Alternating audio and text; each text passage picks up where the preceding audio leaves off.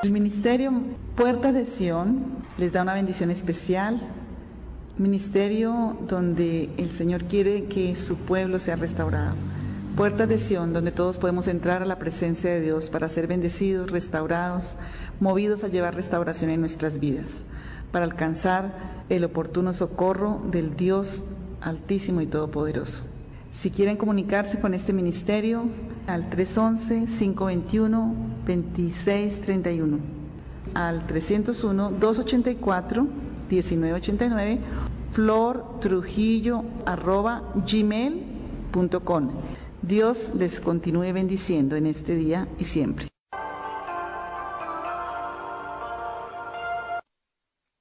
Vamos a ir haciendo una y a contestando las demás. ¿Qué crees que necesitas de un hombre? sea que dañaron la confianza, dañaron la dignidad, dañaron la estima. Tercera pregunta. ¿Qué papel has hecho en tu vida tratando de conseguir seguridad en los hombres? O papel, o sea, como a veces hacemos un papelón. Ser alguien que no es, ser, jugar un papel que uno no es. Sí. ¿Qué otro? Víctima. Víctima juego manipulativo de víctima, aparentar lo que no es. Esos son los que más creo que hacen. Cuarto, primero, de 1 a 10, ¿cuánto estoy enojada conmigo misma? Muchas veces estamos tan enojadas con nosotras mismas para cambiar. De 1 a 10, ¿cuánto tengo todavía rabia conmigo misma? ¿Mm? Y también después, ¿cuánto todavía estoy enojada con los hombres?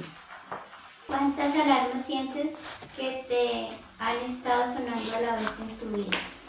Estamos, la, la, escena de que nosotros como mujeres, la alarma tú la aprendes para qué, para despertarte, bueno, pero hay momentos en la vida de la edad, la alarma de qué más te está sonando a la vez, la responsabilidad, el trabajo y otras las cuentas. La salud, bueno, yo no sé, que esos te sacan como que te desubican. a ver, esa es la última, ¿cierto? ¿O hay No, te contestan esas cuántas alarmas cuáles creo que están sonando a la vez en mi Es importante que ubiquen eso porque aún así vas a aprender a orar, o sea, vas a saber cómo orar. Y la sexta es, si tuviera que dar un porcentaje de una vez, ¿cuánto siento que estoy confundida en este momento de mi vida? Que yo la estoy haciendo porque el tema, aquí el monstruo de los ojos verdes es la inseguridad. ¿Mm? Digan la inseguridad. Ese es el monstruo, el hombre fuerte que, que tienen que derribar ustedes que están en este proceso, ¿sí me entiendes? Las mujeres. No porque están en ese proceso todas, pero ustedes que están, o sea, hay unas ya, ya el monstruo se les ha tragado muchas cosas, ¿cierto? Pero ustedes están entrando a ese, a ese, ya también la inseguridad les ha tragado muchas cosas, pero Dios les está dando la oportunidad de como de, de, de reiniciar, de nuevos comienzos, este es el tiempo de nuevos comienzos, y, y ese es el monstruo que ha roto la columna vertebral del alma de una mujer, ¿sí? ¿Por qué? Primero, dígale a la, que, a la que está a su lado así, pero como convincente. Los hombres no son nuestro problema. Los hombres no son nuestro problema. Los hombres no son nuestro problema. Los hombres no son nuestro problema. Repite, ¿ya lo tienen hasta ahí? Los hombres no son tu problema. Lo que nos daña es lo que tratamos de conseguir de ellos. Dígaselo al otro. ¿Qué crees que has tratado de conseguir de un hombre? ¿Sí? Esa es la primera, más o menos estamos en la primera pregunta. Como llenar vacíos. Como llenar o llenar vacíos. Lo más grave para una mujer, yo ay, pienso, Señor, quiero meterle esto, quiero agarrar a mi hija, meterla como en, y a mi hijo meterlos como en una, eh, una anestesia espiritual, agarrar y abrir la cabeza y meterles todo esto que les enseño a ustedes. Yo creo que a ustedes también me gustaría hacer eso, para que no sufran. Pero el problema es que como seres humanos caídos saliendo de un paraíso, ustedes mujeres, y si miran hasta atrás y yo, miro mis errores de atrás también, es que buscaron en los hombres o tienden a buscar o buscan en los hombres un espejo, los tienen como espejo para comprobar su valor, su belleza, si son buenas o malas, si son bellas o no son, si son aceptadas o no son, ¿sí? Eso es muy, muy tentador. Para ver si somos valiosas, si somos deseables, si somos buenas. Entonces, por eso la mujer está esclavizada a muchas cosas, ¿o no? Entonces, otra vez repítale de para allá, ahora de para allá. Los hombres no son nuestro problema. Los hombres no son nuestro problema. Los hombres no son nuestro problema. Los hombres no son nuestro problema. Los hombres no son nuestro problema. Los hombres no son nuestro problema. Ahora de para allá. ¿Mm? Lo que nos daña es lo que tratamos de conseguir de ellos. Lo que nos daña es lo que tratamos de conseguir de ellos. Lo que nos daña es lo que tratamos de conseguir de ellos. Lo que nos da es lo, lo que tratamos de conseguir de ellos. Lo que nos daña es lo que tratamos de conseguir de ellos. Lo que nos daña es lo que tratamos de conseguir de ellos. Lo que nos daña es lo que tratamos de conseguir de ellos. Buscamos en ellos un espejo para seguridad, para valorarnos, para darnos un valor nosotras, si somos valiosas, si somos deseables, si somos buenas, si no somos, ¿sí? Y eso es idolatría, póngale ahí grande, eso es idolatría. Tratamos de conseguir seguridad en un hombre.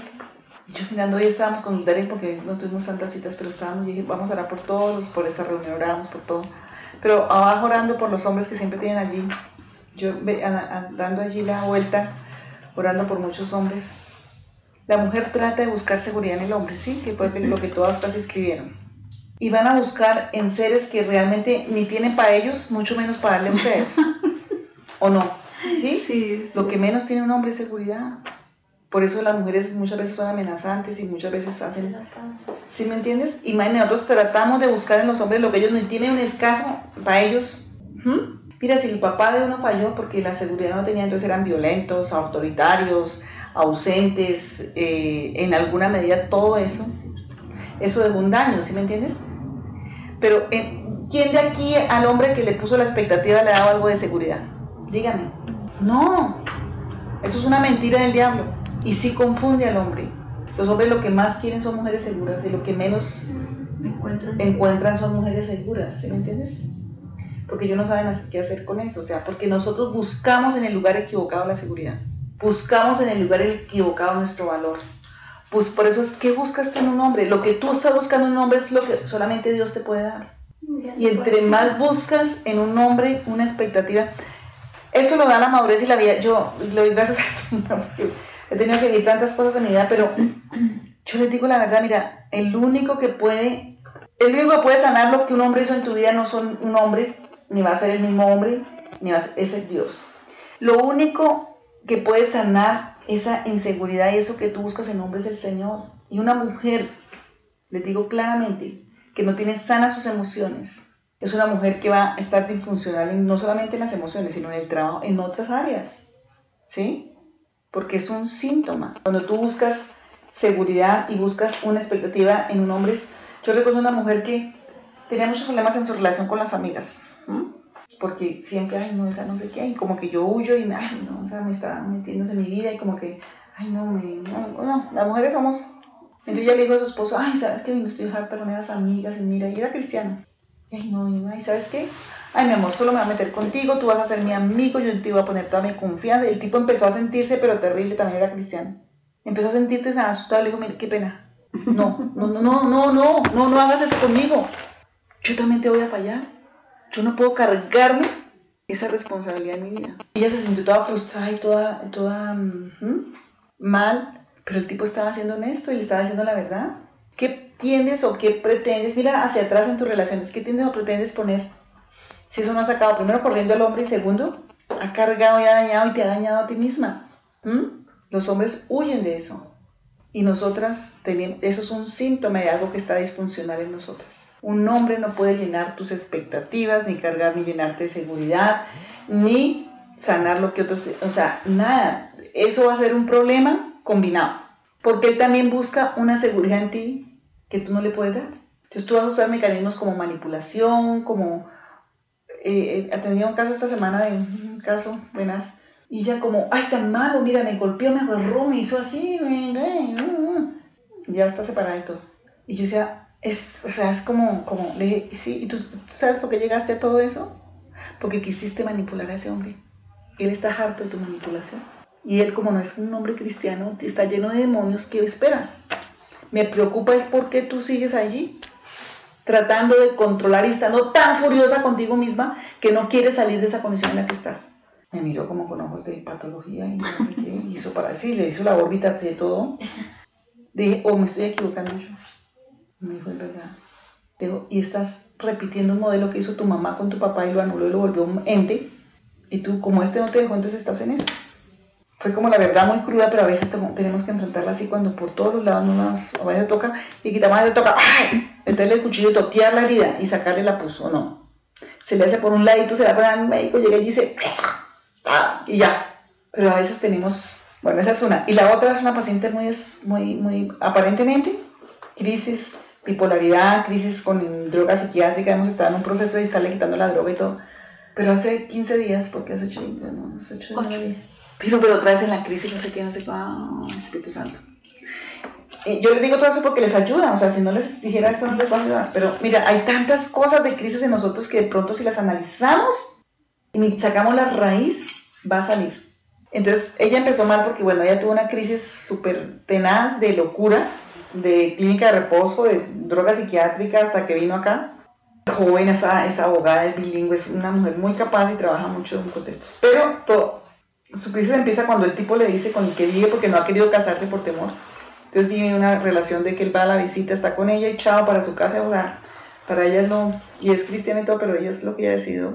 Y Dios pues tiene que hacer una obra en su vida. Pero un día el tipo le dijo, ¿sabes que Estoy como muy ya cansado de estar, y llevan como 18 años. Y estoy muy cansado de esta relación, esta relación necesita como refrigerarse, no sé qué, y entró en una crisis de locura. Entonces, bueno, pues toda la cosa, hemos hecho un proceso, hemos sacado raíces del papá y toda la cosa, ya ella fue quitando la droga psiquiátrica, pero tuvo como una recaída. Y la recaída que tuvo es porque aparentemente ya está todo bien, es la tierna, la consentidora, es la que todo lo complace, la que le dice, pero está tan furiosa consigo mismo por dentro. Se fueron a un paseo y el tipo le empezó a decir, pero sabes que no maneja, y ella empezó como a sentirse y en el paseo el tipo le dijo, sabes que estás manejando como muy, muy despacio, porque no, ustedes saben que los manes es a toda, ¿no? Que eso me pasa con mi esposo, ay, ¿por qué no hay? ellos tienen como un chica ahí de violencia, de, de, rápido, rápido. Y esta mujer entró en una crisis histérica y le pegó una vacía terrible y salió casi Y el tipo pues como se asustó un poco, ¿no?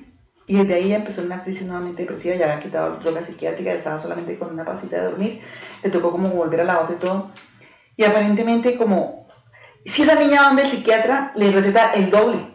Yo sé, o sea, le receta el doble porque no ve la parte espiritual, no ve otras cosas y dice, ay, no, eso es una, mira, eso es un cuadro psiquiátrico, no sé qué, no. y ya gracias a Dios usted vino para acá. Pero así, con los ojos, yo en los ojos y todo le conozco la casa. Pero el Espíritu Santo me mostró que era. Y lo que yo quiero decirles a ustedes es eso, porque eso lo cuento es para que ustedes se confronten y saquen las cosas. Le di una tarea y yo le dije, esa crisis ya sé dónde tiene la raíz la tiene en el control. La buenecita sigue siendo la, pero por, dentro estás que lo odias por lo que te dijo. Tú entraste en una crisis, porque me dijo, yo creo que él andaba por ahí con una vieja me iba a dejar y no sé qué, no. Pero ella siguió siendo la, ay, la linda, la perfecta, pero en el fondo, la ira y la rabia la tenía por dentro. Le dije, tú no le has dicho a él lo que tú sentiste y que te disparó esa crisis. Tienes que hacer una carta diciéndole cómo te sentiste, porque tienes tonto dolor en tu corazón, las raíces de y que tú no has sanado eso que tú no les puedo decir, que ya ves que has cambiado, pero que tú, a ti te dolió muchísimo y no lo expresaste, te lo reprimiste y por eso te da una crisis histérica de las cosas. Yo estaba llena de citas, tenía muchas penas y ella se quedó como, ah, yo le dije, haz la tarea y si quieres por internet me mandas, yo te corrijo y todo, pero tienes que hablar con él o entregarle una carta a ese señor y hablar con él. Porque tú no vas a recaer si tú no haces eso, porque estás tan furiosa contigo misma y estás viendo una hipocresía y una mentira del diablo que el diablo se va a... Me fui, dije, mm, ¿quién sabe si vendrá hoy? Y llegó, normal, perfecta, sin crisis. Había hecho la tarea, pero no se la ha entregado. La verdad nos lleva a la libertad, ¿sí me entiendes? Se, se, se, se pinchó la bomba y se desinfló y ya no está como bueno, hicimos hoy la carta de la mira, dijo, y empezó, entonces ella me la dijo, yo le agregué, no, y eso también, y eso también, y eso también, o sea, había una bomba de todo lo que ella ha tapado, ¿sí me entiendes? Pero ella quiere en el espejo de él para ser la linda, la buena, la que me ame, me ama, para que me llene de seguridad, para que me llene de no sé qué. Y tenía hoy la tarea de entregársela. Porque la verdad no lleva la libertad, o sea, yo no puedo vivir, ¿sí, ¿sí me entienden? ¿Sí? Por eso la pregunta, ¿cómo estás tan brava contigo misma ¿Cuánto estás tan brava? ¿Quiénes pusieron más de 5 ahí? De 1 a 10, ¿cuánto estamos tan furiosas con nosotras mismas que eso mismo nos impide cambiar? Si tú no te enfrentas a eso, vas a manipular y vas a vivir una realidad y ahí va a salir la histeria. Histeria es el alma rota, la columna vertebral del alma que se rompe y viene como la, la, los ríos cuando crecen la bombada, así que inunda todo y tú ni sabes. Te puede llevar a crisis fuertes de muchas cosas, hasta físicamente. La verdad nos lleva a la libertad y tenemos que enfrentarla con amor, pero tenemos que enfrentarla y aceptarla. Entonces, por eso estas preguntas, ¿han sido confrontativas en este momento esas preguntas? Bueno, tienes que dejar de estar brava contigo misma. Satanás usa esa braveza contigo misma para proyectarle hacia otros. La puedes proyectar hacia tu propio cuerpo, salud, hacia alguien que está con una condición como tú, hacia alguien que tú ves que está mejor que tú, hacia alguien que está hacia los hombres. Bueno, el diablo va a usar muchas cosas. Por ejemplo, si esta chica tiene esa crisis con ella, pero ella está la perfecta, la linda, la tierna, la bella, la que hace todo, la que, mejor dicho, y te le dice, no, tranquilo, conmigo nada, si quieres de mí vienes, si no, no sé qué, yo me le... O sea, como, es un falso. Pero la hermana tiene una crisis con su esposo. Entonces ella se ha, proyectado todo eso, pero hacia ese de la hermana.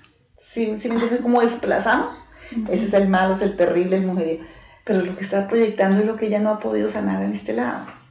¿Entendemos eso? Si no, si no, si no nos ponemos como dije, esa, esa frase, alguna predicación de un, de un psiquiatra danés que dijo, el que está en guerra dentro de sí mismo va a estar en guerra con los demás. ¿Qué guerras hay dentro de ti que están saliendo afuera? Si no sanamos con el padre y esa paternidad, vamos a tener guerra con el jefe. Si no sanamos con la hermandad, el hermano, vamos a tener guerra con los compañeros. ¿Se me entiendes? Hay guerras que tenemos que sanar. Y la más tremenda es contra nosotros mismos porque se vuelve una mentira de autodestrucción, de autorrechazo, de autosabotaje. Y eso nos impide madurar y cambiar, nos impide enfrentarnos al cambio. Dios no hizo seres estáticos. Dios nos hizo para qué? Para cambiar. Por eso tanto que insisto, vamos a cumplir años o a repetir años. ¿Mm? Y así como duele físicamente crecer, nos duele espiritualmente y nos duele en el alma crecer. Nos toca crecer, diga lo que está nos toca crecer. La orden de Dios es crecer. La herencia y la bendición va a venir en la medida que maduras. ¿Mm? Tenemos que madurar, hermano. Un hombre no nos va a ayudar a madurar. Dígale que lado, un hombre no te va a ayudar a madurar. Un hombre no te va a ayudar a madurar. Te magullará, pero no te madurará, como el aguacate.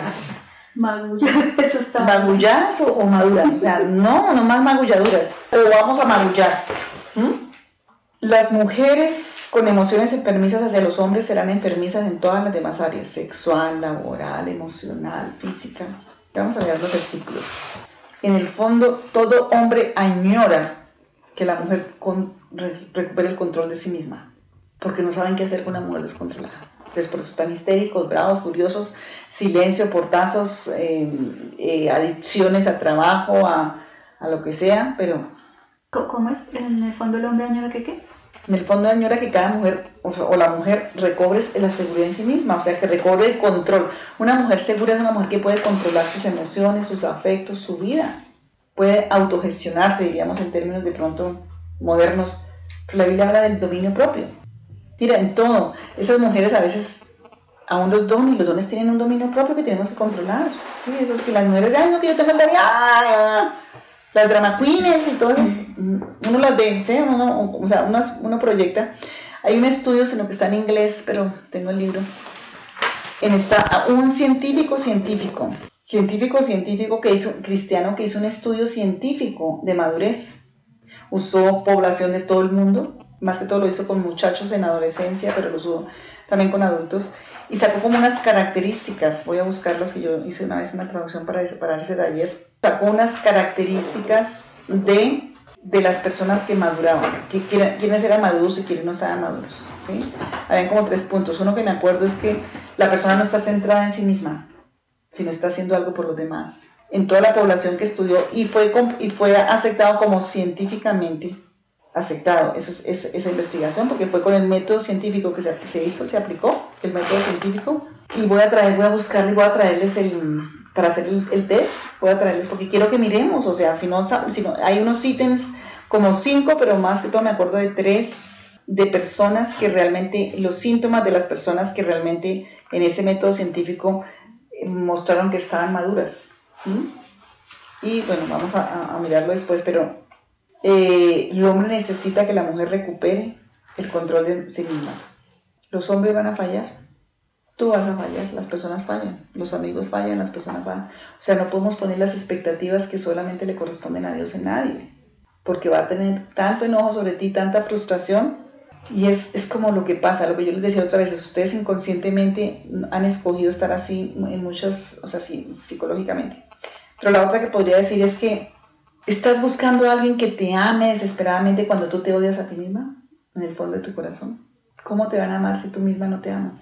La Biblia dice, amarás a tu prójimo como ¿Y cómo buscas que vayan a amarte cuando tú estás en esa crisis inconsciente en tu conciencia de odiarte a ti misma y estar tan herida para sanar? ¿Hasta ahí vamos bien? Yo creo que escribas esta semana, vas a mirar, vas a hacer una investigación, Sherlock Holmes de ti misma. Pues yo sé que todo esto estás hasta ahora mirando la consciente, pero de pronto esto mismo Señor usa para sacar lo inconsciente que está dentro de ti. Y es lo que yo quiero, que, que la conciencia sane. La mayoría de las cosas están en donde? En la conciencia. Dañadas y malformadas y asimiladas así en, en, la vida. Entonces miramos síntomas.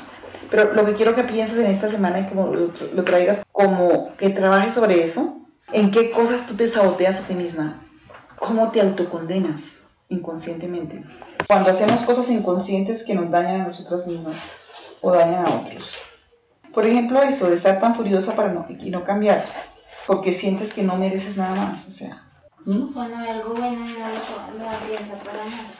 Uno síntoma, por ejemplo, es cuando no ves nada bueno en las personas, en otras, o ves muy poco en otros. Eso para mí es un síntoma de cómo estás autocondenándote. O cuando tienes celo o envidia de otro, o sea, es porque sientes que no tienes derecho, poder para tú tener algo bueno. ¿Sí me entiendes? ¿Sí? Eso es un síntoma. Cuando me da envidia de otro, en el fondo es un síntoma de autodestrucción, de autocondenación, porque creo no ser merecedor de nada bueno ni que yo tenga nada bueno. Entonces me da rabia que otro tenga algo bueno, me da rabia o envidio, ¿sí? Y estoy inseguro. Salmo 30, 6 y 7 dice así. La persona llega a estar como en este... El enemigo siempre va a buscar esas debilidades en nosotros para oprimirnos por ahí. Salmo 30, 6 y 7 dice. En mi prosperidad dije yo, no seré jamás conmovido porque tú Jehová con tu favor me afirmaste como monte fuerte. Escondiste tu rostro y fui turbado. A ti, oh Jehová, clamaré y al Señor suplicaré. O sea, cuando, cuando no está el Señor como, no estamos mirando al Señor, y somos qué? Turbados y confundidos. Una de las preguntas era, ¿cuánto me siento confundida, cierto? ¿Quiénes escriben algún porcentaje? Sí. Sí, eso es lo que el, el diablo quiere, confundirnos. La confusión es una maldición, porque ahí el enemigo tiene oportunidad. Primera Corintios 10, 13, que dice, yo lo hemos visto, desde el 12, no, así que el que piense estar firme, mire que no caiga. No nos ha sobrevenido ninguna tentación que no sea humana, pero fiel es Dios que nos, no dejará ser tentados más de lo que podemos resistir, sino que dará también juntamente con la tentación la salida para que podamos, que, para que podáis soportar y huir de la idolatría. Bueno, ese es porque tenemos una ayudador que es el Señor. ¿Quién es el Señor? Nuestro ayudador. Bueno, ¿qué es inseguridad? Quiero que la notes y trabajes toda esta semana. Ese es el monstruo de los ojos verdes. la inseguridad es la profunda sensación de falta de confianza en uno mismo. Un sentimiento profundo, describan ahí, subrayen profundo, a veces ni siquiera es tan consciente para ustedes. Un sentimiento profundo de incertidumbre sobre nuestro valor. Un miedo profundo al rechazo la Biblia habla que nosotros somos hechura. Hechura tiene que ver con la, la palabra en hebreo es la hechura del artista, lo que hace un artista. ¿Mm? No hechura de hacer papas fritas, sino hechura artísticamente. En Efesios 2.10 dice que fuimos hechura de Dios, creados para buenas obras que Dios preparó de antemano para que andamos en ellas. Eso es lo que somos. Pero la inseguridad no, nos hace ver ese versículo real en nosotros. ¿Mm? Hay algo más y es lo que quiero que anotes ahí que, y que tengas presente. Yo quiero que trabajes mucho esta semana, estos 15 días. Necesitamos trabajar, este es el monstruo y tenemos el poder para derribarlo. Y eso es, este es para mí este es el punto más álgido en un proceso así que de, cuando podemos pasarlo, uy, qué libertad. Pero es que muchas mujeres nunca buscan la sanidad de Dios, primero porque están tan furiosas consigo mismo y eso mismo teniéndolo ahí nos ha, nos ha cambiado nos ha cambiado una realidad. Entonces estamos tan furiosas que las mujeres no buscan la sanidad de Dios de la inseguridad, porque sentimos que no nos ajustamos al perfil de Dios, preferimos el nuestro, ¿m? porque ahí tenemos que andar por la fe, tenemos que andar en la humildad, en la obediencia a muchas cosas que Dios nos manda hacer, ¿sí? Y es verdad, mira, mucha gente no cambia porque no le, o sea, no, no quiere tener el perfil que Dios quiere que tengamos, o sea, no queremos humillarnos a hacer. Por ejemplo, la Biblia dice, más bienaventurado al dar que recibir. La persona que es insegura es una persona que teme las pérdidas y se aferra a las cosas y a las personas y no quiere nada, sino, y se vuelve el- el- la idolatría de su ego, ¿sí? Y si Dios la pone a ir y a dar y, o a perdonar o a ir a bendecir, la persona no quiere hacerlo porque se acostumbra a su perfil de inseguridad y de control. ¿Mm? Los leprosos no fueron sanados sino cuando fueron caminando. La obediencia nos va a llevar a la libertad, pero no queremos, porque no queremos ajustarnos al perfil del Señor. Por la herida misma que tenemos, por la rabia que tenemos de- dentro de nosotros mismos. Florecita, también puede haber inseguridad cuando nos cuesta dificultad recibir. Porque en el fondo es lo mismo, no, no merezco que otros se interesen, yo tengo que hacerlo. Y esos, sí, el enemigo mete muchas mentiras sutiles. Por ejemplo, pensar que Dios no me ama tanto como ama a otro. Sí, eso sí lo han. Pues, ah, mira, esa sí tiene novio, esa sí ya se casó. Ay, Dios a mí no me ama porque mire, ella sí, yo. Por ejemplo, la hermana que ya se casó, que tiene novio. ¿Sí? Eso, esas mentiras del diablo son, por ejemplo, tú tienes una hermana que tiene novio y el diablo te dice, ay, sí, ve, ella sí tiene, tú tú no, Dios no te ama tanto porque mira, ella sí tiene. Mira, hay dos mujeres súper inseguras. Vamos a mirar un poquito de esas mujeres tan, tan inseguras. Que el, costo es grande. Cuando tenemos esa inseguridad y no sanamos, arrastramos lo que sea. Miremos en Génesis y siempre vienen de familias disfuncionales, siempre vienen de, de los ídolos de los padres, como vimos ya todo el tema, y son Raquel y Lea, son las mujeres más inseguras de la Biblia en el fuero de mujeres y manejando todas las manipulaciones y todo lo que... Miremos todo lo que hicieron estas mujeres y que es como tan contemporáneo, ¿no? Bueno, entonces eh, Jacob llega, eh, otro inseguro y otro lleno de problemas en la vida. Si me entiendes, un abismo llama otro abismo, mira en el abismo que se metió por el abismo que él llevaba, pero un hombre que, o sea, cada uno con su rollo y si no sanamos los rollos, se nos enrollamos todos y volamos por las lomas con rollo y todo. Mira, ahí dice, vamos a ver algunos elementos. Jacob sirve por Raquel otros siete años. El papá la engaña y le da una lea. Vamos a mirar en Génesis 29. Es impresionante. Otra, otra, pues la misma Sarai y la, y la, y la, y la esclava. Pero aquí vamos a mirar estas dos mujeres porque es que arrastraron muchas cosas y tenemos que salir de esa inseguridad. Las carencias afectivas de un padre traen inseguridad. Labán estaba metido en el trabajo, en la plata, en el billete, en sus ídolos de oro, en manejar y nunca tuvo tiempo ni para sus hijas, ni para honrarlas, ni para así, las negoció como cosas y ahí creó, y eso vino por la idolatría y la oscuridad, pero ahí creó un daño muy profundo en la vida de estas dos mujeres, hermanas. Entonces primero engaña a Jacob y le da Lea en el 28. E hizo Jacob así y cumplido la semana de aquella, ya le dio a Raquel su hija por mujer. Y dijo, y dio Labán a Raquel su hija, su sierva Bila por criada. Y se llegó también a Raquel y, la, amó también más que a Lea, y sirvió a Labán aún por otros siete años. Imagínase donde empieza. La inseguridad entre dos hermanas, tan grande y tan fuerte. Sí. El menosprecio. ¿Lea era qué? Menospreciada. Diga, menosprecio es un síntoma de inseguridad. La esterilidad no solamente física, hay esterilidad en muchas áreas de la vida, o sea, cuando tú no das fruto en otras cosas. La aflicción es un síntoma de inseguridad. Y la relación con Dios es una relación de, de, manipular a Dios y de, y de, de buscar a Dios manipuladamente para unos intereses personales, porque siento sí, que Dios tiene que hacer, o sea, como pongo la expectativa en este hombre, Señor, dámelo así así, tiene que ser así como yo digo, y Señor, ¿sí me entiendes? Como pretendemos manipular. Mira lo que pasa en el versículo 29. Y consiguió Lea y dio a luz un hijo. Bueno, el Señor se acuerda de Lea y le da un hijo. Y llamó su nombre Rubén porque dijo, he mirado a Jehová mi aflicción, ahora por tanto me amará mi marido. ¿Su vida estaba centrada en Dios o en, el, o en conseguir algo del marido? Buscar el amor del marido, algo que no podía pasar, no, Dios nos lo iba, lo que necesitaba buscar en Dios, entonces aún Dios era un puente para conseguir lo que yo quiero, ¿sí? Mi oración está enfocada es para controlar al hombre, para que me, de- me- ¿sí me entiende? Aunque Dios mira y contesta, pero mi actitud.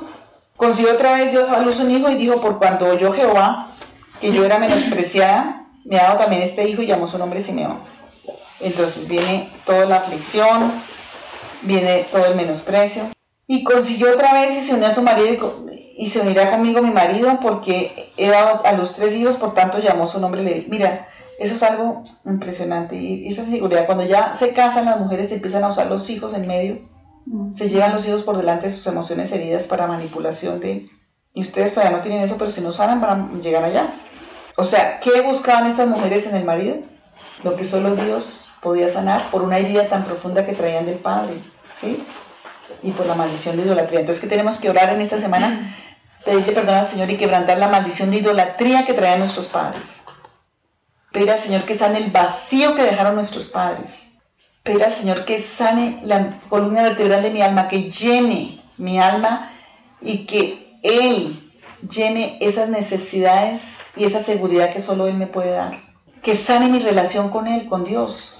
Que no sea una relación manipulativa y que realmente yo pueda adorar a Dios, porque lo último que pasa en todo ese proceso es que Lea, el último que fue Judá, la tribu de adoración a Dios, es que ella ya no manipuló a Dios, sino adoró a Dios. O sea, para mí es como el fruto de que sanó en alguna medida Dios, la alabanza a Dios sin buscar de él nada que podamos hablar. Es como está sanando mi, mi, mi relación con Dios.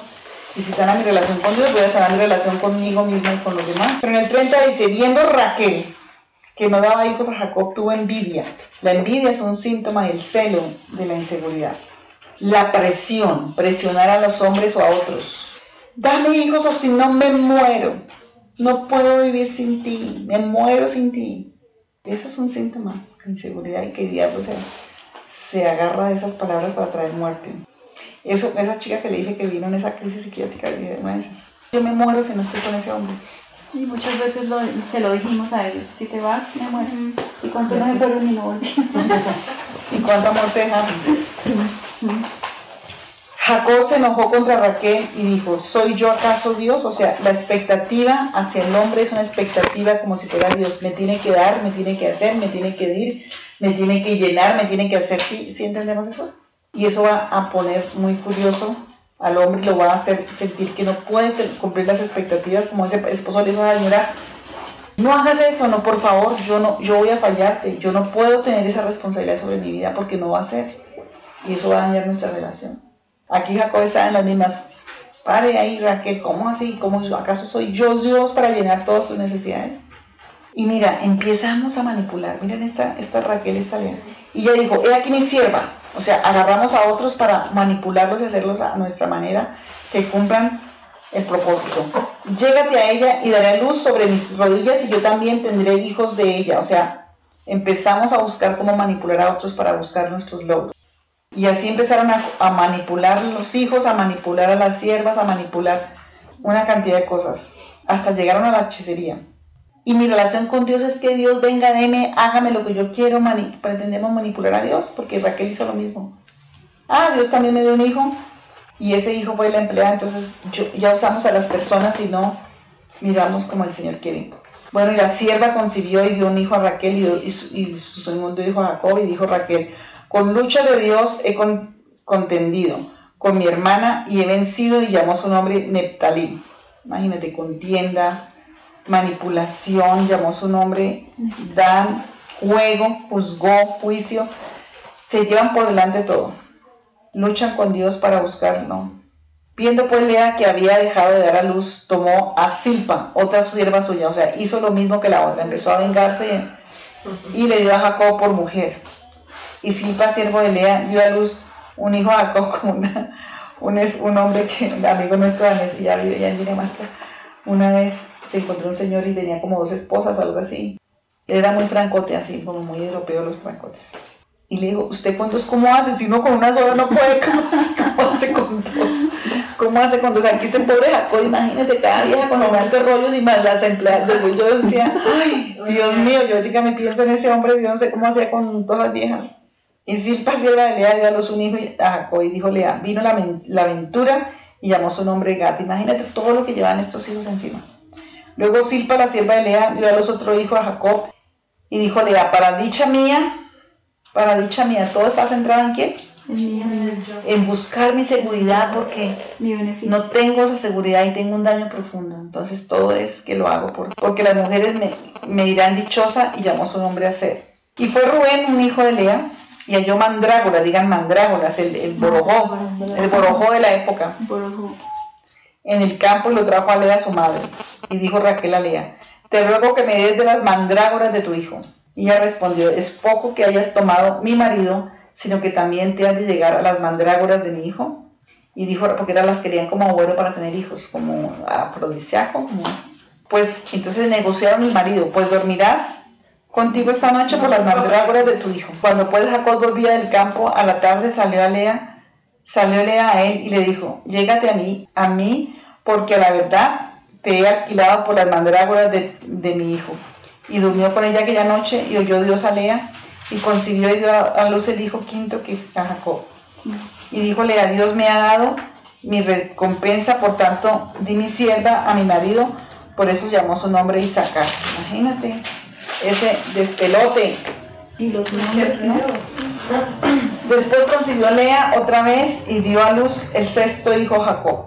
Y dijo Lea, Dios me ha dado una, y en todo metemos a Dios, ¿no? Dios me ha dado una dote, ahora morará, morará conmigo mi marido porque le he dado a luz seis hijos y llamó su nombre Saulón. Después dio a luz una hija y llamó su nombre Dina. Y se acordó Dios de Raquel y, la, oyó Dios y le concibió Dios hijos. Y concibió y dio a luz un hijo y llamó su nombre afrenta, o sea, José. Dios me ha quitado mi afrenta y llamó su nombre José, diciendo, añádame Jehová otro hijo. Y bueno, y después es cuando pasa lo de, lo de Benjamín y que muere Raquel. Pues imagínense, en, en toda esta telenovela, que este lo tenemos, una manipulación terrible, ¿sí? Un manejo de todo el dolor y de toda la inseguridad, usando y manipulando a Dios, pretendiendo, eh, usando personas que, qué cosa tan fuerte, ¿o no, no les parece como cosas fuertes? Para Bueno. beneficio propio. Entonces, ¿dónde estamos? Cuando hay inseguridad se forma como una bipolaridad, no necesariamente mm, psiqui- psicológica o psiquiátrica, pero sí te, te amo y te odio. Un día amamos y otro día odiamos. Puede ser el mismo objeto. Los hijos de Lea y de Raquel fueron arrastrados y los, las siervas a la condición emocional de estas mujeres. La inseguridad detiene el destino de Dios en nuestra vida. Mira, hay dos personajes en la Biblia prediqué el viernes sobre Saúl. Ya como está predicando, lo voy a hacer porque quiero que oigan escondido entre el equipaje. Pero hay otro que me parece tremendo, lo saqué como personajes, siendo ya ellos hombres. Aquí vemos a Raquel y a Lea. Pero hay un personaje que fue Moisés. Y por todo el trauma y por todo lo que ya hemos oído en los CDs y todo. Pero Moisés, por su inseguridad, Dios lo estaba mandando solo a enfrentarse a Faraón, ¿te acuerdas? Y que no podía hablar, y que no podía hablar, y que no sé qué, que por favor que lo mandara con su hermano, que lo mandara con Aarón y hay una voluntad permitida de Dios. Y yo decía, ay, bueno, allá, ¿sí? Pero eso tuvo una consecuencia muy grande. ¿Quién fue el que creó el, el- el becerro de oro cuando él se fue a, a la presencia de Dios? ¿Sí me entiendes? La inseguridad siempre va a traer becerros de oro en nuestra vida. O sea, siempre va a hacer que nosotros nos desviemos en alguna forma del propósito de Dios. ¿Sí? Detiene el destino de Dios, pero lo más grave es que la inseguridad es asesina. Porque esa, ese monstruo, los ojos verdes ahí, ese demonio puede llegar a ser un demonio, puede llegar a ser una condición, va a tratar de matar el objeto que te produce inseguridad. Que fue lo que hizo Saúl con David.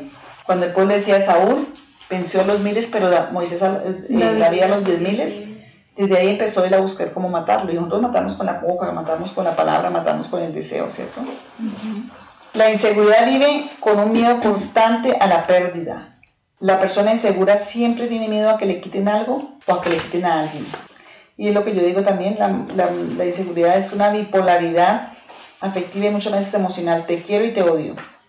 Otra cosa que hace la inseguridad es que descontrola al extremo tus emociones. Y es tremendo. La inseguridad te hace y te engaña y a veces tú te arrepientes y lloras y vives una vida como que espiritual muy emocional. ¿Mm? Saúl lloró, pero la inseguridad se transforma en inestabilidad. Inestabilidad es el peligro más grande de la inseguridad. ¿Qué fue el problema de Lea y de Raquel? Una paternidad dañada. Sí, pero se negaron, todos conocían al Señor, se negaron a pedirle al Señor o a permitir que Dios les liberara de sus emociones enfermizas. Preferían ver muerta o ver dañada a la otra persona. Y Dios nos habla, ¿no? el Señor no quiere que tú sigas pues engañándote, autoengañándote y resistiendo a sanar las emociones heridas que traes, porque eso va a ser bomba. Por más débil que parezcas humanamente, por más en debilidad, nunca va a ser más poderoso que el poder de Dios. Amén. A pesar de, mira, a pesar de todo Dios dio hijos, a pesar de todo Dios resplandó a esta mujer, sí, a pesar de todo Dios estaba presente, pero Dios está sobre todas las cosas, hizo de esos hijos las tribus de Israel, ¿sí? A pesar de todo eso que has traído en tu vida, Dios puede usar eso para un propósito en el Señor. Que dice amén. Dios puede transformar eso en algo bueno. Y todo lo que necesitamos está en el Señor. Hasta ahí estamos bien. Nosotros tenemos que permitir al Señor sanar nuestras emociones. Se me viene a la mente la mujer eh, samaritana. Una mujer tan insegura como la mujer samaritana también o sea, estas, eran estas mujeres inseguras del pueblo de Israel, pero la samaritana no era del pueblo de Israel, era una mujer del mundo, religiosa, pero del mundo, ¿sí? Los samaritanos tenían una mezcla terrible entre el paganismo y la vida espiritual, más o menos como unos católicos que van y rezan y hacen de todo, pero también hacen otras de todos. Y tenía cinco, habían tenido como cinco maridos y ahora vivía con otro no era su marido. Pero me impacta porque el Señor se acerca a, esa, a esta mujer ¿Y qué es el diálogo? ¿Se acuerdan del diálogo de la samaritana con Jesús? Es sobre el agua. El alma es agua, digan, el alma es agua. El alma es agua. ¿Dónde tenía, ¿Dónde tenía rota esta mujer la vida? En el alma. Su columna vertebral estaba completamente rota. ¿Y buscó en los hombres qué? La seguridad en todas las áreas. ¿Y qué hacen los hombres cuando se busca la seguridad en las áreas de ellas? Pues te rompen más, porque ellos tampoco pueden sanar eso. Y el Señor empieza todo el diálogo es con el agua porque el Señor sabe dónde está nuestro daño. El Señor sabe dónde tenemos que ser reparadas. Ella le saca los argumentos religiosos, ella le saca todo para ver si desvía la atención de Jesús al lugar donde, donde tenemos que sanar. Y eso nos pasa con Dios. Dios va a estar mirándote, va a estar apuntando allí donde tienes que sanar. Así tú salgas todos los argumentos, los demás es el problema, la iglesia es el problema, este hombre es el problema, mi papá es el problema, el jefe es el problema, el novio, bueno. Dios siempre va a tocar el punto. Yo le decía a esa chica que te les conté que yo le dije, estás así porque has querido manipular y tienes tanta rabia que no. Y yo le dije, mira, si tú no sanas y perdonas, Satanás va a usar esa situación y te la va a estar replegando todo el tiempo. Va a parar cuando tú realmente decidas cambiar el foco de tu confianza en tu vida y tu seguridad en el Señor. Cuando tú pones ese foco en el Señor, Satanás ya no va a tener un elemento para oprimirte. Si no te vas a seguir encontrando allá en el supermercado, o sea, va a seguir el diablo buscando todo para destruirte. Y oro porque el Señor le dé convencimiento. Pero esta samaritana, ¿qué fue lo que el Señor le dijo? Que teníamos que adorar, ¿qué? O sea, en otras palabras, la relación de una mujer que está rota en el alma y rota en la columna vertebral solamente puede sanar en una relación de intimidad con Dios. ¿Sí? ¿Qué? ¿Por qué no le habló a los otros de adoración? Ella no, ella no era una de las que iba a Jerusalén a adorar. Ella no era, no, era de la alabanza de la iglesia. Ella no era de, ¿sí me entiendes? Ni entendía mucho el lenguaje. A mí siempre me impactó eso.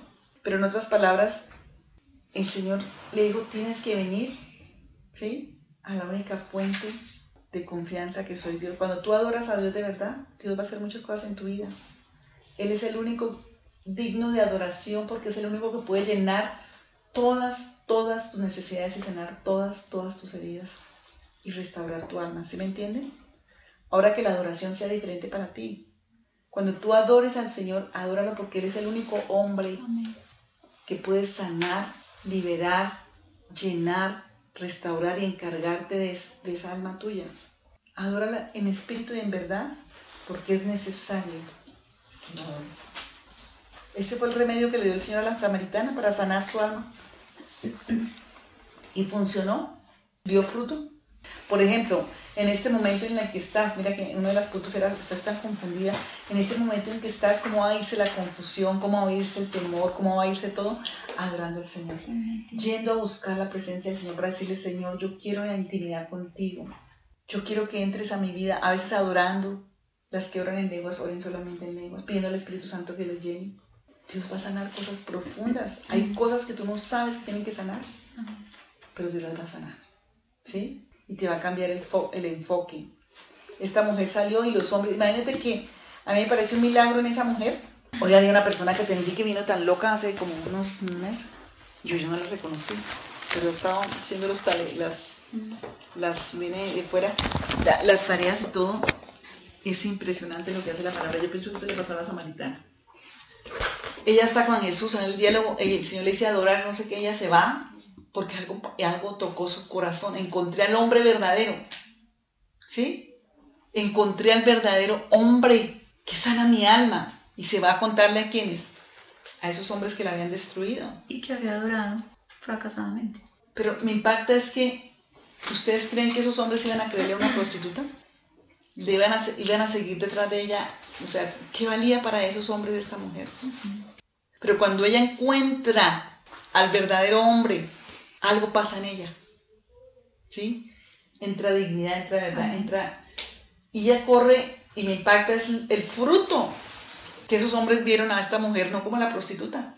La vieron como una fuente de bien. Tenemos que ir a ver. Si la cambió a esta, me va a cambiar a mí. Y corren y le dicen, ya no creemos por lo que tú nos digas, ya creemos por qué. Porque nosotros mismos hemos comprobado quién es ese hombre. O sea, sanó la inseguridad también de los hombres. ¿Sí? Entonces, el único remedio es Cristo. Aceptar el amor de Cristo, aceptar la palabra de Cristo, aceptar adorar a Él como el único que puede llenar las necesidades totales.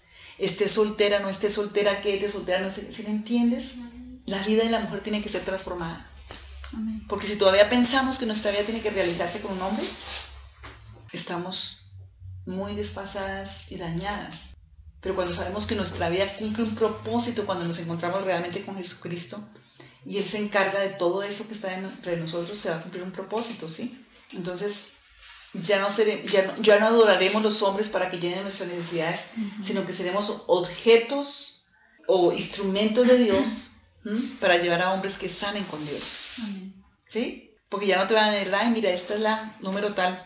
No, sino que tienes autoridad y facultad de vida para decirle, mira, hay uno que es el que me ha sanado y, ah, oye, a mí también me puede sanar, ¿sí? Entonces vamos a orar, ¿les parece? Amén. Necesitamos llegar allí, ¿sí? Amén. Eso es liberador, es liberador, es liberación. Y ahí estaremos libres para cumplir el propósito de Dios. Mientras tanto va a ser muy difícil. Porque a ti no te determina un jefe, ni lo que te diga un jefe, ni lo que te diga un, un padre. ¿Qué le decía Labán a estas hijas? No te determina tu manipulación, salirte con la tuya. No te determina lo que diga un hombre. No eres, los hombres no son el espejo en tu vida para tu valor. Pero mira cómo el mundo gira en torno, esa- la Babilonia gira en torno a eso, ¿o ¿no? Hoy en día para la mujer contemporánea, ¿quién determina el valor de esta mujer? ¿Sabes qué? Yo oí una, hace como unos cinco años, yo en un taxi el Día de la Mujer, yo oí un estudio en, en España, en el Día de la Mujer, sobre, sobre lo que estaban, sobre la moda y sobre todo eso. Y decía, los que manejan la imagen, la moda, el perfil de la mujer en el mundo son los homosexuales. Ellos son los que imponen las modas, los imponen, o sea, ¿quién reina Babilonia, Sodoma y Gomorra? En la investigación, en el estudio. ¿Mm? ¿Por qué? Y decían, ¿por qué empezaron a, determinar la moda tan flacas? ¿Sí? Todo lo que es bonito es flaco. Porque fue una forma para los homosexuales camuflarse en, en la figura de la mujer. Entonces las modas de flaca, de flaca, de flaca fue una forma en que ellos podían camuflarse en el, el vestido de las mujeres. Ustedes saben que los hombres tienden a ser más flacos que la, por compostura y bueno, los... Y una cantidad, era un estudio científico que estaban haciendo en ese momento en Francia, era en Francia, que era la moda, era en Francia.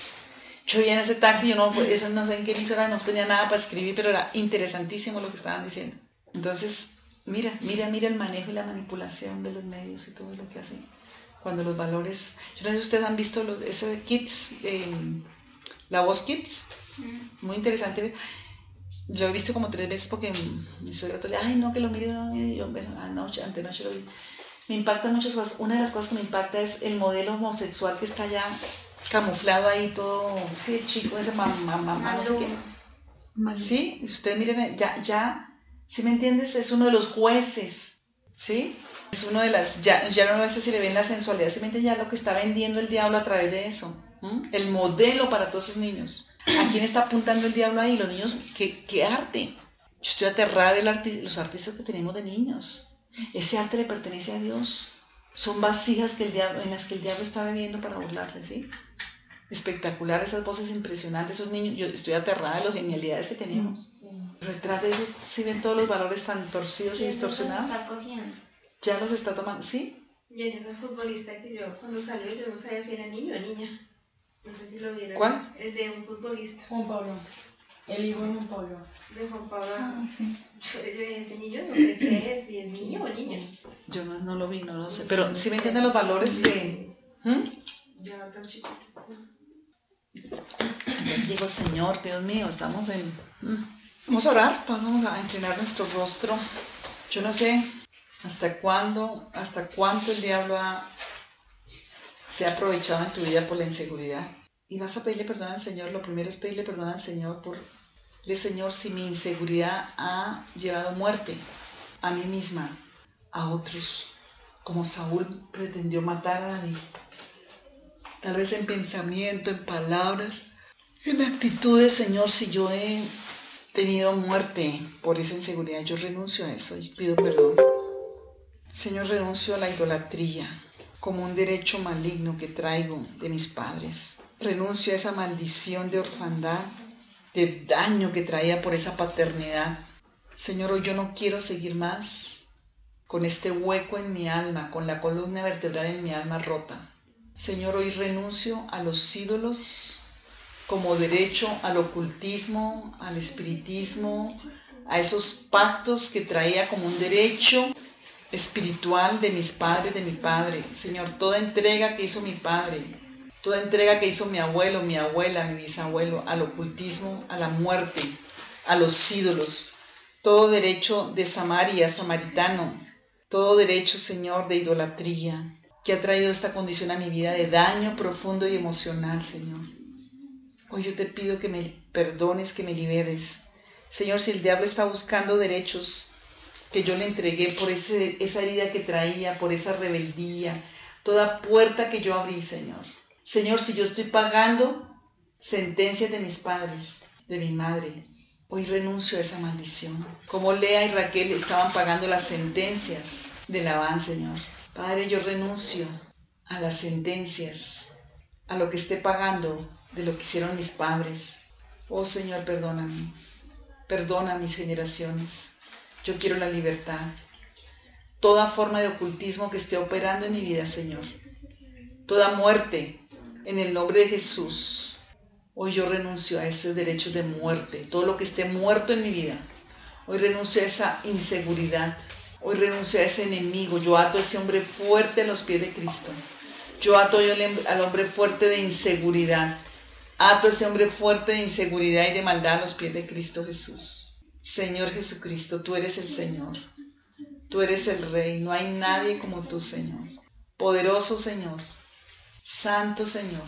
Omnipotente Dios. Aquí estoy, Señor. Tal vez tienes que hacer una cirugía profunda como hiciste con la samaritana.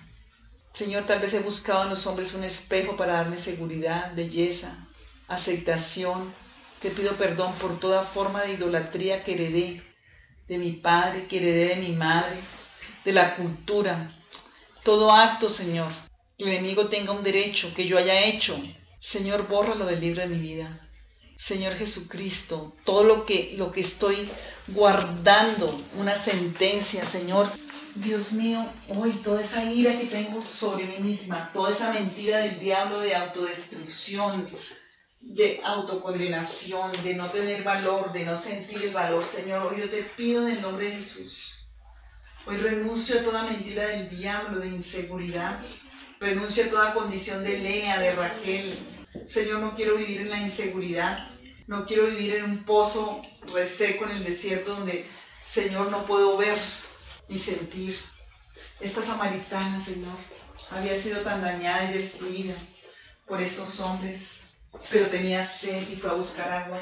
Señor, yo tengo sed de ti, tengo sed de amor, tengo sed de seguridad, tengo sed de vida. Señor, y aquí estoy, en el nombre de Jesús. Aquí estoy, tú eres el pozo del agua viviente, tú eres el agua viva que has prometido vida a mi alma. Dile, Señor, ¿cómo estaría tu alma si la pudieras mirar? está rota, reseca, como cisterna sin agua, contaminada, tapada, sellada. Dile, Señor, yo tengo hambre y sed de ti. Tengo hambre y sed de amor. Señor, aquí estoy como pozo. Señor, hoy te pido que ministres mi alma. Señor, no quiero ser más y andar más en manipulación. Señor, no quiero estar más enojada conmigo misma que me impide cambiar. Todo lo que esté en mi conciencia, Señor, renuncio a la histeria, a toda forma de histeria, de inseguridad, de temor, de opresión, esa ira. Estoy tan brava conmigo misma y tan brava con los hombres, tan brava con otros, Señor, tan brava contigo. Señor, quita la ira de mi corazón. Señor, todo lo que está enfermo en mí, mis sentidos, mis emociones, mis afectos. Señor, yo quiero llevar fruto. Esta mujer samaritana fue transformada solamente porque habló contigo. Yo quiero hablar contigo. Quiero ser transformada, Señor. Yo quiero que toques mi alma y mi espíritu. Mira estas preguntas, Señor, que contesté. Mira cómo tengo estas respuestas, Señor. Yo no quiero esperar más de los hombres lo que solo puedo esperar de ti. Y dile, Señor, perdóname las expectativas que he puesto equivocadas en los hombres.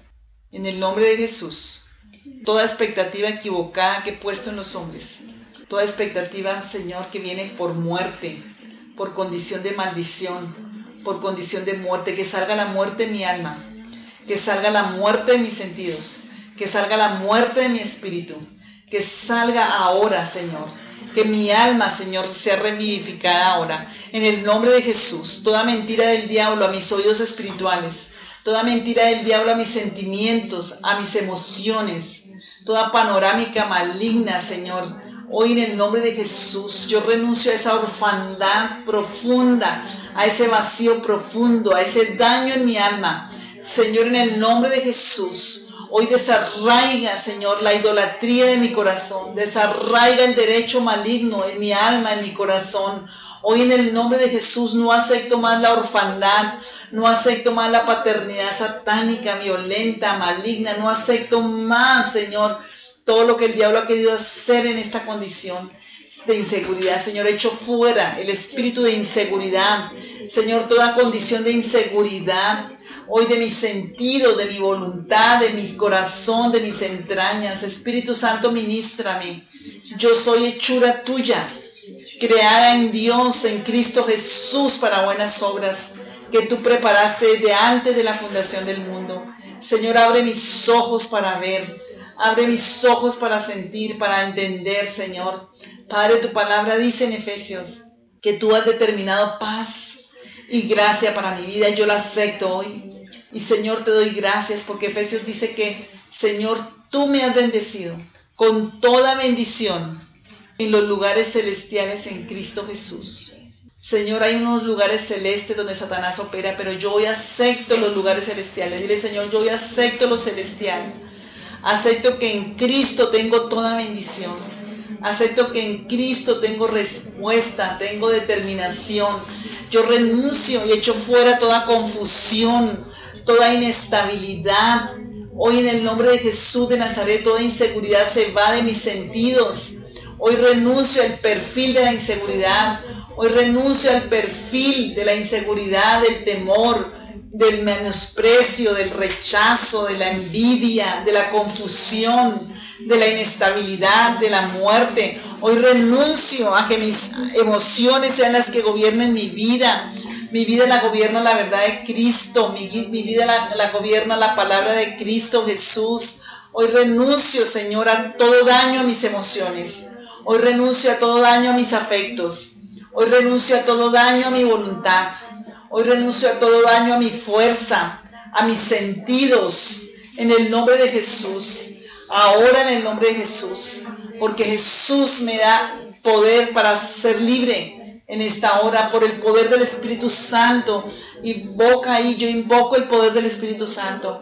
Espíritu Santo, ven a mi vida, convénceme de pecado, de justicia, de juicio. Señor, transformaste a esta mujer samaritana, transfórmame hoy, Señor. Transforma mi alma. Señor, transforma mi alma en esta hora. En el nombre de Jesús.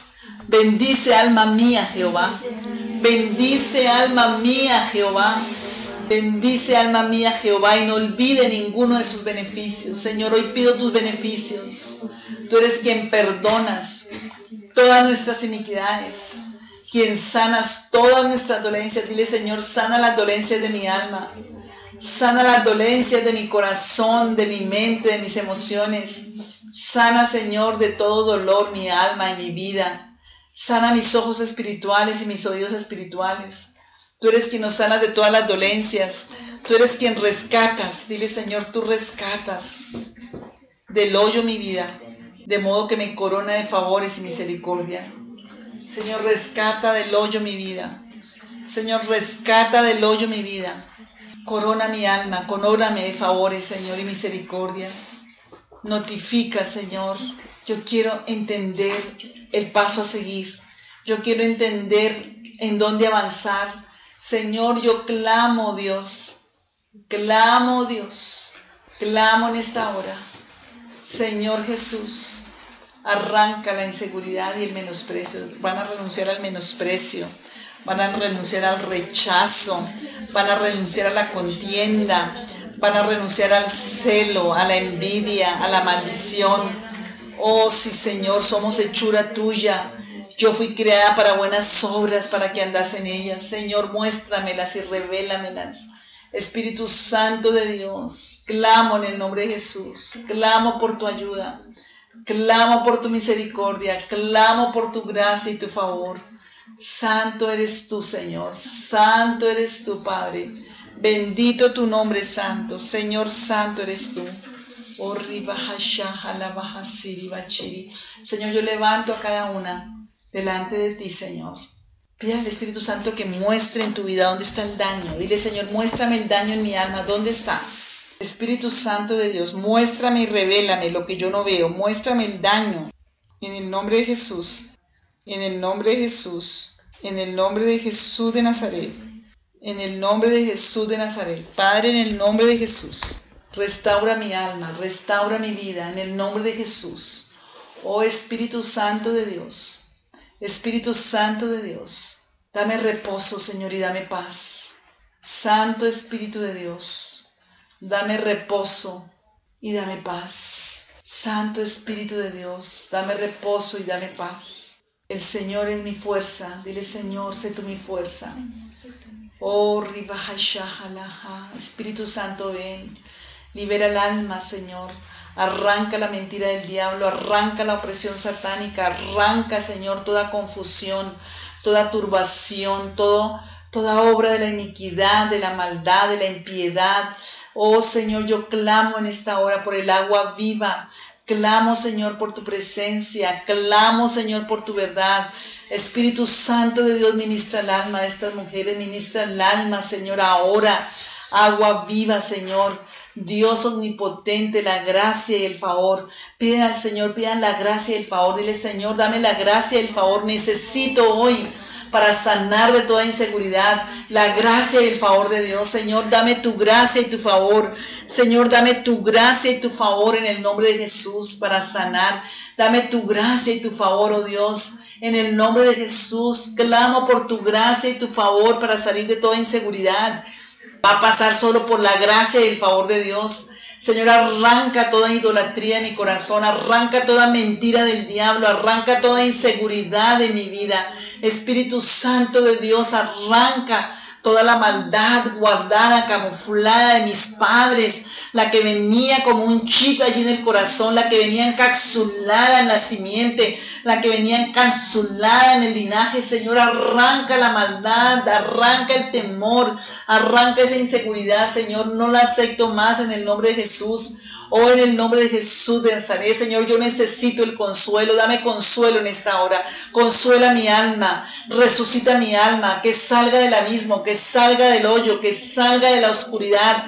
Espíritu Santo de Dios, libérame, Señor. Pide liberación. Señor, libera mi alma, Señor. Sácala del aljibe, sácala del pozo, sácala, Señor, de donde está, Señor, en el nombre de Jesús multiplicadoramente, Señor, clamamos una respuesta. Espíritu Santo de Dios, clamamos tu ayuda, clamamos tu presencia, clamamos tu ayuda, Señor. Libera mi alma, Señor. Quita la mentira del diablo, quita la opresión satánica, quita el temor, quita la cobardía, quita la angustia, quita la ansiedad en el nombre de Jesús, porque hay poder en la sangre de Jesús, porque hay poder en la sangre de Jesús. Señor, libera mi alma. Señor, tu palabra dice, venid a mí todos los que estáis trabajados y cargados, que yo os haré descansar. Señor, en el nombre de Jesús, yo quiero ese descanso, yo quiero ese descanso, Señor, en el nombre de Jesús de Nazaret. Yo quiero ese descanso a mi alma. Espíritu Santo de Dios ministra, renuncia a pensamientos malignos, renuncia a, a, actitudes malignas, a confusión, a turbación, a opresión demoníaca, a obra de la iniquidad, a obra de la maldad, a todo lo que se ha aprovechado el diablo por esos derechos, Señor, en el nombre de Jesús de Nazaret, a toda paternidad satánica, a toda mentira del diablo, Espíritu Santo de Dios, salva mi alma. Liberta mi alma porque de mi alma mana la vida, Señor. Hoy del corazón mana la vida. Señor, lávame, límpiame, restaurame, Señor. Aquí estoy. Señor, aquí estoy, aquí estoy, Señor. Libra mi alma. Bendice alma mía, Jehová. Bendice alma mía, Jehová. Señor, saca toda oscuridad. Saca todo temor, Señor, todo lo que esté como idolatría en mi vida, revélalo, Espíritu Santo, ministra mi alma. Ministra mi alma, Señor, ministra mi alma, Señor, sana mi corazón, libera mi espíritu, libera mi alma, libera mi mente, Espíritu Santo de Dios, salva mi alma. Oh eterno Dios, salvaste a la samaritana, Señor, liberaste, Señor, a la mujer. Padre, liberaste, Señor, a la mujer aún en la misma Gardi. Yo renuncio, Señor, a la maldición en mi vida. Renuncio a esa maldición ancestral de paternidad maligna. Renuncio a los derechos de idolatría. Renuncio a la vergüenza, a la dureza, a la impiedad. Declara, hay salvación eterna declarada sobre mi vida. Tu palabra dice que hay salvación eterna declarada sobre mi vida que no seré avergonzada, que no seré confundida por todos los siglos. Hay salvación eterna decretada sobre mi vida. Hay salvación eterna decretada sobre mi vida. Hay salvación eterna decretada sobre mi vida. Y no seré avergonzada por todos los siglos. Hay salvación eterna decretada sobre mi vida. Hay salvación eterna decretada sobre mi vida y no seré avergonzada. Hay salvación eterna decretada. En el nombre de Jesús de Nazaret no seré avergonzada. Hay salvación eterna decretada sobre mi vida. Hay salvación eterna. De, repítelo ahí hasta que entre. Hay salvación eterna decretada sobre mi vida, decretada sobre mi vida, en el nombre de Jesús de Nazaret. Y no seré avergonzada, en el nombre de Jesús, no seré avergonzada, no seré que salga la vergüenza, que salga la vergüenza ahora, en el nombre de Jesús de Nazaret, en el nombre de Jesús de Nazaret, en el nombre de Jesús de Nazaret, en el nombre de Jesús. No seré avergonzada, no serás avergonzada, no serás avergonzada, no seré avergonzada, en el nombre de Jesús. Que salga la vergüenza, el desenfreno, en el nombre de Jesús de Nazaret. Ahora mismo, toma el reposo, yo tomo el reposo, tomo, toma la paz y el reposo, yo tomo la paz y el reposo. Tomo la paz y el reposo, tómala en el nombre de Jesús. Esto es una guerra, ahí pelea porque el enemigo quiere venir a, a oprimir. En el nombre de Jesús de Nazaret, tomo la paz y el reposo. La paz de Cristo, tomo la paz de Cristo en el nombre de Jesús. Tomo la paz de Cristo, tomo la paz de Cristo. La tomo, la bebo en el nombre de Jesús de Nazaret. Tomo la paz de Cristo, el reposo de Cristo. En el nombre de Jesús, tomo la paz de Cristo, el reposo de Cristo. En el nombre de Jesús de Nazaret, yo lo tomo, tómalo en el nombre de Jesús.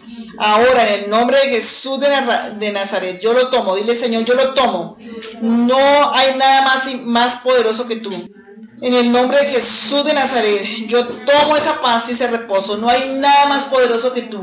Renuncio a toda idolatría, renuncio a todo temor, renuncio a toda inseguridad, renuncio a toda opresión, a toda muerte. En el nombre de Jesús, para la gloria de Dios. En el nombre de Jesús. En el nombre de Jesús, porque no va a reinar más la muerte, no va a reinar más la mentira, no va a reinar más la opresión, No va a reinar más la idolatría, ni la muerte, ni los pactos de muerte, ni la paternidad satánica. Reina Cristo. En mi vida reina Cristo. El hombre de mi vida es Cristo. Quien sana mis heridas es Cristo. Quien me renueva, quien me levanta. Hoy renuncio a la histeria. En el nombre de Jesús renuncio a toda histeria. Renuncio a todo desenfreno. Renuncio a todo descontrol. Renuncio a toda tormenta en mi alma. Renuncio a toda descontrol, tormenta, renuncio a toda ansiedad, a todo temor. Hoy, Señor, tomo la paz de Cristo, tomo la mansedumbre, Señor, tomo la humildad en el nombre de Jesús. La sangre de Cristo cubre mi mente, mi alma, mi corazón. Espíritu Santo ministra. Oh, protección, Señor, encapsúlame en tu protección, Señor, acuartéjame en tu protección y en tu seguridad. Acepto la seguridad del Padre de amor, acepto la seguridad del Dios de amor y el Dios santo y del trino Dios en el nombre de Jesús. Sí, Señor, gracias, Padre. Sella por tu Espíritu. Espíritu Santo, envía tu palabra, sana y libra de toda ruina. Sella, Espíritu Santo, sana y libra de toda ruina. Acepto el amor de Cristo, acepto la verdad de Cristo, acepto el gozo de Cristo y el poder de Cristo en el nombre de Jesús. Te entrego mi vida, Señor, porque te pertenece a ti, Santo Espíritu de Dios. Santo Espíritu de Dios, glorifícate, Señor. Bendito tu nombre, Señor. Amén y amén. ¿Cómo nos sentimos? Mucha lucha, ¿no? Pero el Señor da la victoria. ¿Cómo es quienes han recibido libertad? Amén. Todas luchando. ¿Mm? Fuerte. Yo subí a la voz porque era una, una guerra ahí fuerte. ¿Mm? Salmo 103, van a trabajar el Salmo 103. Así, así fuerte. Y, y seguir en el tema. ¿no? Nos toca seguir ahí porque mira lo que es renunciando a la muerte, el engaño de la muerte, porque es que ha sido engaño. Y raíz, y Isaías 45 también, a toda idolatría. Esta es la tarea, Señor, arranca la idolatría, los ídolos de mi corazón y de mi alma, de mi espíritu. Más poderosos el Señor. 45. Isaías 45. Y algo que me ponía a ministrar mucho, Señor, la vergüenza. La vergüenza tiene una parte de desempleno y de histeria. ¿Mm? Porque el enemigo viene y que metió mentira de vergüenza o no. ¿Quiénes no han luchado aquí con la vergüenza? Sí. Si les da diarrea, si les da vómito, tiene que ver con la Ay, liberación de hoy. más. Yo renuncio. Tiene que ver con la liberación de hoy, sí, es verdad, la, la- sí, porque tiene que salir todo ese entreno, todo eso. O sea, que el Señor libere, pero pida la liberación, o sea, toca seguir fuerte, firme, ya levantar.